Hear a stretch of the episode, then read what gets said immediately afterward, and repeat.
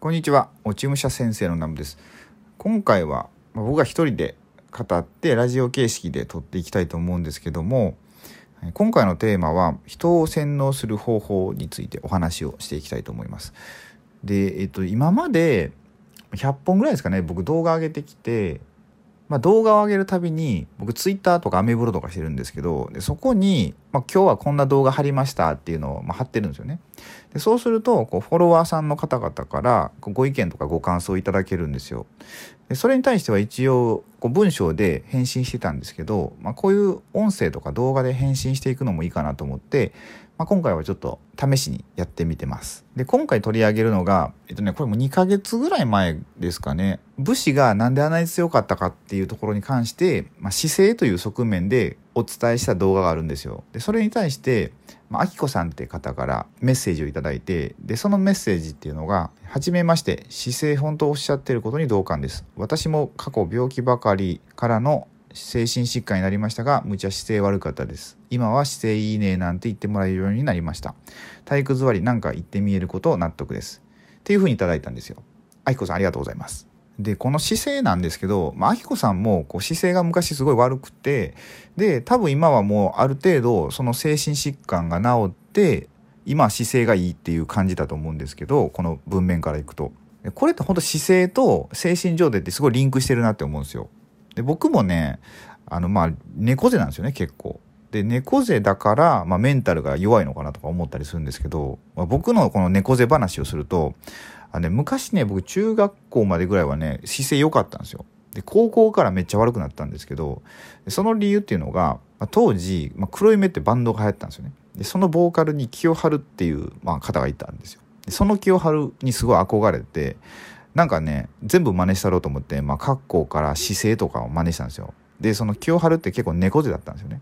だから、あ、自分も猫背になろうみたいな、なんかよくわかんない、こう、まあ、考えで、で、真似したら、まあ、それからずっと猫背になっちゃったみたいな、まあ、それで今は必死で猫背直そうとしてるんですけど、まあ、そんな風に、まあ、これ完全に余談なんですけど、まあ、でもやっぱこう姿勢と精神状態ってすごい関係あると思うんですよね。でこの愛子さんが書いていただいてる、まあ、体育座りっていうのがあるんですけど、まあ、これねその前の動画の中でお話ししてて、まあ、これどういう話をしたかっていうとこう体育座りをすると、まあ、すごい洗脳されやすいって話をしてたんですよ。体育座りすると、まあ、どういう姿勢になるかというと、まあ、絶対前かがみになるじゃないですか。で両手で、まあ、両膝を抱えてみたいな。でそうするとすごい姿勢が悪くなってでなんかねこう人の体ってこう電気が流れてるんですけどその電気が流れなくなるんですよね。でそうなるとこう何か言われてることとかをそのまま鵜呑みにしちゃうみたいな、まあ、言うたら洗脳されていくんですよね。だからこう僕たち小学校中学校とかの時って、まあ、体育館に集められた時に体育座りさせられるじゃないですか。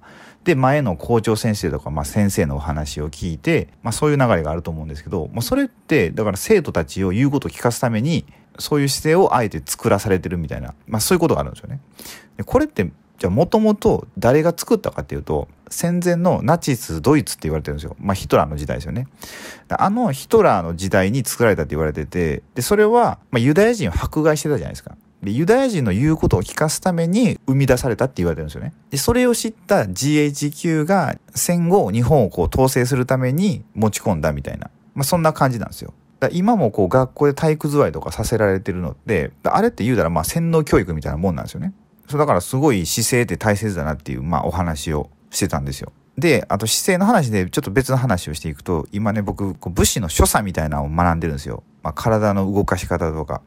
そうすると、こう、日本人が昔からやっている、まあ、いろんな挨拶とか、いろんな所作あるじゃないですか。例えばご飯食べる時にいただきますとか手を合わせたりするのって。あれってね、まあ、いろんな意味が隠されたりして、で、実は、ああいうのをちゃんと丁寧にやってると、すごい僕たちの体って元気になっていくんですよ。まあ、それでも今ってこう、挨拶したりとか、まあ、ちゃんといただきますをするっていう、こう、風習がどんどんなくなってきてるじゃないですか。でそうすると、まあ、僕がこのチャンネルで言っている、その自分の軸がなくなって、で、言ってしまえば、こう、今の世の中の流れにそのまま流されていってしまうと。で、なんとなく生きてしまって、こう、ある一定の方向にこう、人を動かしたい人の思うままにこう、動かされてしまうってことですね。だ僕たち今こう昔の何かこう大切なものをどんどんこうなくしちゃっていってると思うんですよね。こうなんかおじいちゃんとかおばあちゃんがしてくれるしつけとかあるじゃないですか。ああいうので今なかなかしてる人とかいなかったりするのでなんかこう自分の人生を歩めなくなってるっていうふうに思うんですよね。だから本当昔の方々が残していってくれているものって本当に大切にするべきだなってちょっと最近思うようになったのであのぜひ身近にもし